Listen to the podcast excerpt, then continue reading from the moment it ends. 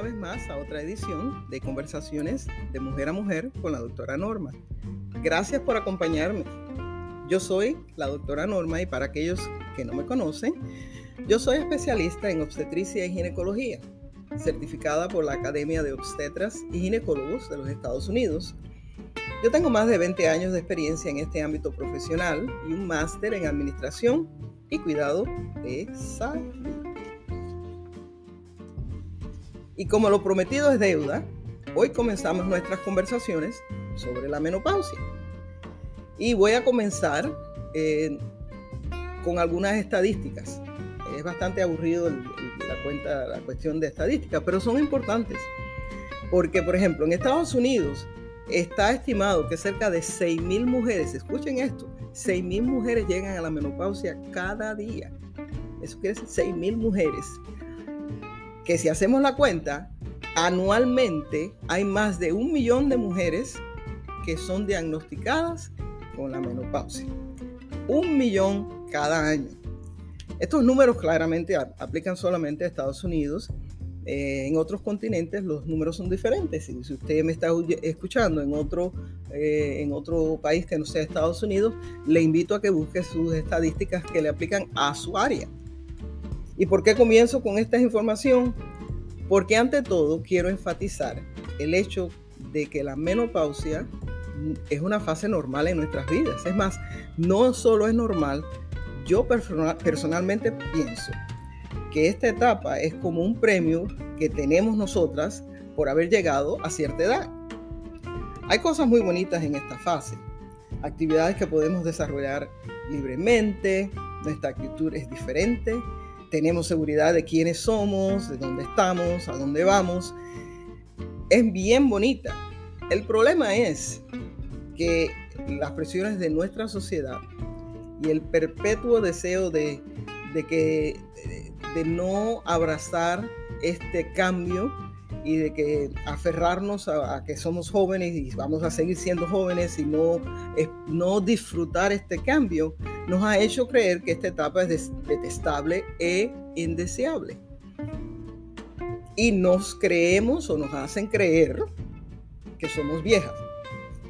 Como que ya no tenemos derecho a divertirnos o no tenemos el derecho de vestirnos diferente o de tenemos que dejar de usar maquillaje, y no arreglarnos y otras cosas más. Si a usted le place no vestirse o, dejarse o cambiar su vestimenta o, cambiar su, em, sus actividades, siéntese libre de hacerlo, porque al fin y al cabo es usted la que decide. Pero no lo deje de hacer porque su médico le ha dicho que ya está en la menopausia. Estar en la menopausia no significa que tenemos que cambiar quiénes somos. Al contrario, es la etapa en la cual eh, podemos vivir más ah, plenamente. Y en este podcast y en los que vienen por las próximas semanas vamos a conversar acerca de qué es la menopausia y cómo, cómo hacemos el diagnóstico nosotros desde el punto de vista médico. ¿Qué otras condiciones médicas debemos excluir antes de asumir o echarle la culpa de nuestros síntomas y los dolores que tenemos en la mañana al levantarnos a la menopausia? ¿Qué pasos tenemos que tomar para proteger nuestros órganos y tejidos que son afectados eh, directamente e indirectamente por la falta hormonal causada por la menopausia? Y al final vamos a explorar diferentes tipos de opciones y tratamientos que existen para ayudarnos con los síntomas más comunes de la menopausia. Y al final vamos a tener un pequeño tiempo para conversar con algunos expertos en la alimentación, en salud física y mental, y ellos nos darán información acerca de estos temas para que nos van a ayudar a nosotros a tomar mejores decisiones um, si estamos en la menopausia o estamos al entrar en la menopausia. So, para comenzar, ¿a qué le llamamos menopausia? Pues la menopausia es la etapa o la época en nuestras vidas donde dejamos de tener menstruación. Naturalmente esto ocurre entre los 45 y 50 años. Eso es un promedio, porque conocemos, todas conocemos a alguien que empezó la menopausia ah, mucho antes de los 45. Y también conocemos gente en el otro espectro a personas que eh, tienen 55, 60 años, 65 años y aún todavía tienen teniendo su, están teniendo su menstruación. solamente es un promedio de 45 a 50 años. Para decir que estamos en la menopausia, eh, la regla o la menstruación, como le decimos algunas, algunos en nuestros países, tiene que haber cesado por un año. Escuche bien, un año. Eh, muchas veces no tenemos la regla por seis meses o tres meses y nos preocupamos, ya estamos en la menopausia. No, la definición es un año. Y usualmente esa es la razón por la cual vamos al médico. No tanto por los calores y esas cosas, sino más bien porque no he visto la regla, ¿qué, qué está pasando? Eh, no la he visto por tres meses, seis meses, siete meses, o ni me acuerdo cuándo fue la última vez que la vi. Entonces, por esa razón, pues vamos al médico. Y eh, ¿por qué nos falta la regla? Bueno, la llegada de la menopausia marca el tiempo cuando ah, donde los ovarios dejan de producir estrógeno y progesterona. Estas son las dos hormonas que le llamamos las hormonas femeninas. Nuestros ovarios comienzan a producir estas hormonas cuando llegamos a la edad de la pubertad. Promedio de la edad de la pubertad en, estos, en nuestros países es de 10. En este país, Estados Unidos, es de 10 a 12 años. Aunque una vez más, es un promedio. Eso quiere decir que hay, niñas que empiezan a tener su regla a los 8 o 9 años y hay otras que adolescentes que a los 16 años, 17 años aún no han tenido su regla. Obviamente estas son desviaciones eh, y a veces no son normales. Así que si estás presentando o conoces algún, tú tienes alguna niña o adolescente que está presentando estos casos similares, pues llévala al médico porque es bueno estar seguro que todo está bien y que no hay nada de preocuparse. Pero ese es otro tema para otro día. En esta ocasión estamos hablando específicamente de la menstruación y habiéndole faltado su menstruación por un año, eh, el próximo paso a seguir es ir a ver al médico para determinar los niveles de hormona de la hormona estimulante folicular. En inglés las siglas son FSH y esta es una hormona en la cual, la, cual eh, la función es estimular al ovario. Al, al comenzar la menopausia, los niveles de esta hormona eh, no están elevados. existe la posibilidad de que usted le haya faltado la regla, le va al médico, el médico le hace las, pruebas de sangre y le dice su nivel está normal. Y usted va a la casa pensando que no está en la menopausia. A veces en el principio de, em, em, en el principio de la menopausia estos niveles están normales o, o si están elevados es bien poquitito. Pero a medida que pasa el tiempo, los ovarios no responden, los niveles van aumentando. Imagínese usted, es como en la mañana ponemos, nosotros nuestra alarma en la noche para que nos despierte a las 6, 7, a la hora que usted este, tenga determinado que se va a levantar. Y en la mañana su alarma suena pero cuando suena, empieza a sonar, el volumen es bien bajito, ¿no es así? Bien bajito, pero el volumen va aumentando mientras pasa el tiempo. Lo mismo pasa con este tipo de esta hormona. Bien bajito el, nivel eh, y va subiendo a medida que va pasando el tiempo. En el caso de la alarma, si usted es como yo, eh, se cansa de oír el sonido y no se quiere levantar, aprieta el botón para que le dé aunque sea cinco minutos más, o la desconecta completamente. Hay otras personas que son un poquito más violentas y, la, sacan del, enchufe la alarma, pero bueno, no vamos a entrar en ese caso. Eh, eso es lo, normalmente lo que pasa con eh, FSH. Además del FSH, hay otras condiciones que nos pueden causar irregularidades, irregularidades perdón, eh, en la menstruación.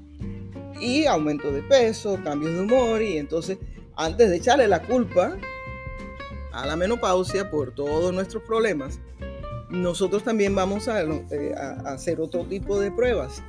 Y una, una em, que hacemos siempre es chequear la tiroides porque las tiroides, porque son dos glándulas, el, mal funcionamiento de estas dos glándulas pueden causar síntomas similares a, la menopausia, quiere decir pueden aumentarnos de peso, cambiarnos de humor, hacernos eh, aumentar niveles de depresión, eh, irregularidades en la menstruación hasta el punto de no tenerla.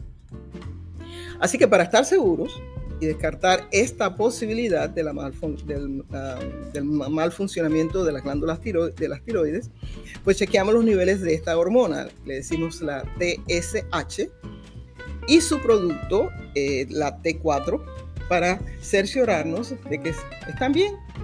Y además de eso, eh, algo que sí chequeamos porque hay muchas personas que eh, hemos oído mucho de estos casos, tenemos que cerciorarnos de que no estás embarazada. Porque ¿quién no conoce a alguien que está en los 47 años y pensó que estaba en la menopausia porque no le llegó su regla? Solo para darse la grata sorpresa o el susto, como ustedes lo quieren llamar, de que está embarazada. Así que también eh, añadimos esta prueba al panel de pruebas rutinarias que hacemos en, estos casos eh, para descartar la posibilidad de que esté embarazada.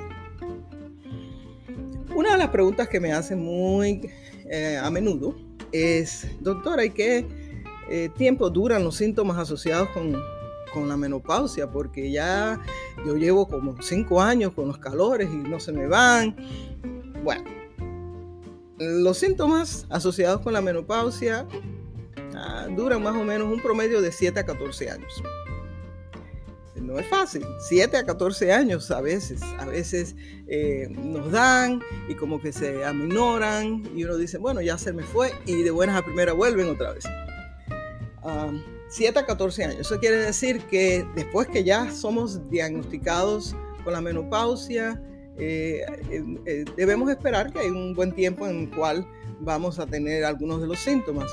Muchas de nosotras, la mayoría de nosotros a veces tenemos los síntomas mucho antes de que se nos vaya eh, la menstruación, pero en el averaje de 7 a 14 años después de haber sido diagnosticados con este tipo de, de síntomas de promedio de años. Y con esto, pues hoy terminamos el tópico el tema de, hoy. En el próximo episodio vamos a hablar acerca de los órganos afectados por la ausencia del estrógeno y la progesterona, las dos hormonas femeninas producidas por los ovarios, y además vamos a hablar un poquito acerca de los síntomas asociados con esta deficiencia. Al final de este podcast yo voy a, si tienen alguna pregunta, por favor, eh, si tienen alguna sugerencia, no se limiten y me las dan. Me las mandan en, el, mismo podcast o pueden eh, mandarme un email a doctora norma gyn punto org en the website o al email doctora norma gyn at gmail.com. Como siempre, las invito a que compartan este eh, podcast si les fue de ayuda y si han, si han tenido algún tipo de, información que ha aclarado algún tipo de, les ha aclarado algún tipo de información.